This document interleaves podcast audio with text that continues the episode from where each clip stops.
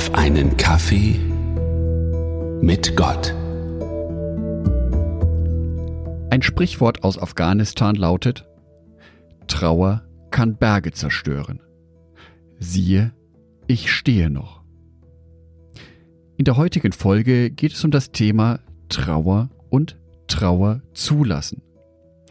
Dieses Thema hat sich meine liebe Hörerin, die Gitte, gewünscht. Viele Grüße von mir. Während heutzutage im Jahr 2021 über viele Themen frei und inzwischen sogar unvoreingenommen gesprochen werden kann, bei dem Thema Trauer ist dies meist noch nicht der Fall.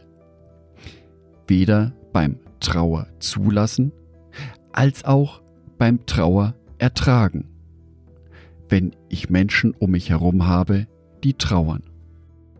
Schnell greifen die üblichen Mechanismen wieder. Sätze wie Nun hab dich nicht so, das wird schon bald wieder besser oder So schlimm ist es doch auch nicht. Gerade für uns Christen stellt sich die Frage, darf ich überhaupt trauern? In Anbetracht der großen Hoffnung, die Jesus für uns bereithält? Werfen wir doch einen Blick in die Bibel. Johannes 11, die Verse 33 bis 35 und dann auch noch den Vers 38. Als Jesus die weinende Maria und die Leute sah, die mit ihr trauerten, erfüllten ihn Zorn und Schmerz. Wo habt ihr ihn hingelegt? fragte er. Sie antworteten, Herr, komm mit und sieh. Da weinte Jesus. Und wieder war Jesus innerlich erschüttert, während er zum Grab ging. Es war eine Gruft, vor deren Eingang man einen Stein gerollt hatte. Moment mal.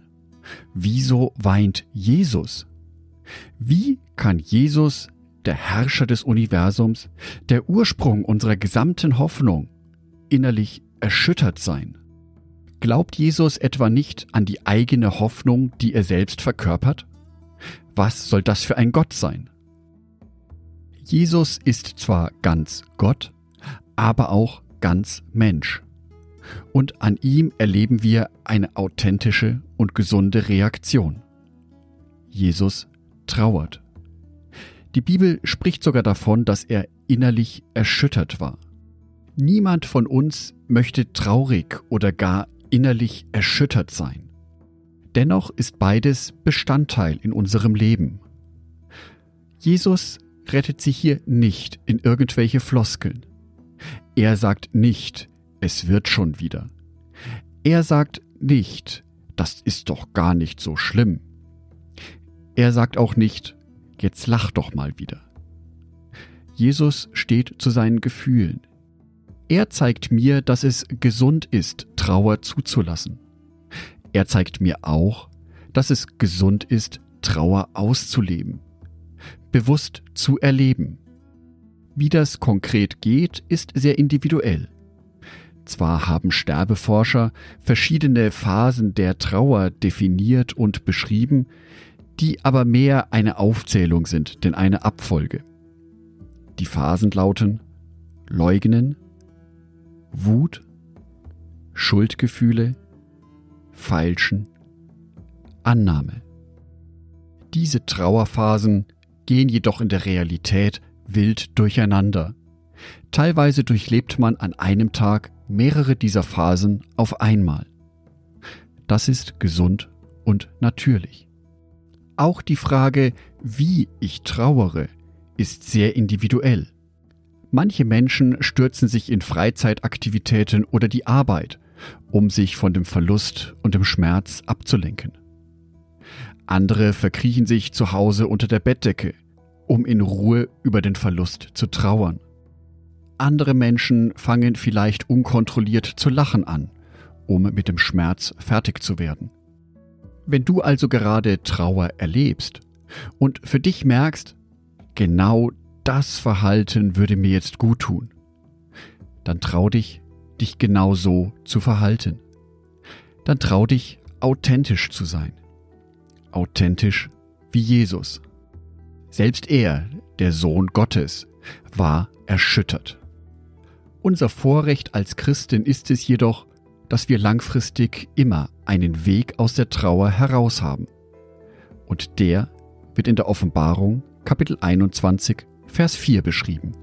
Er wird alle ihre Tränen abwischen, und es wird keinen Tod und keine Trauer und kein Weinen und keinen Schmerz mehr geben.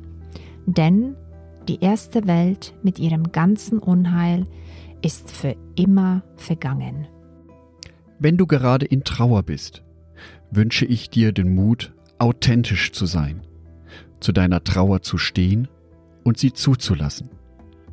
Ich wünsche dir auch Gottes Segen, dass du seine Nähe und seine Hoffnung spürst. Angedacht von Jörg Martin Donat. Bibeltexte gesprochen von Sonitschka.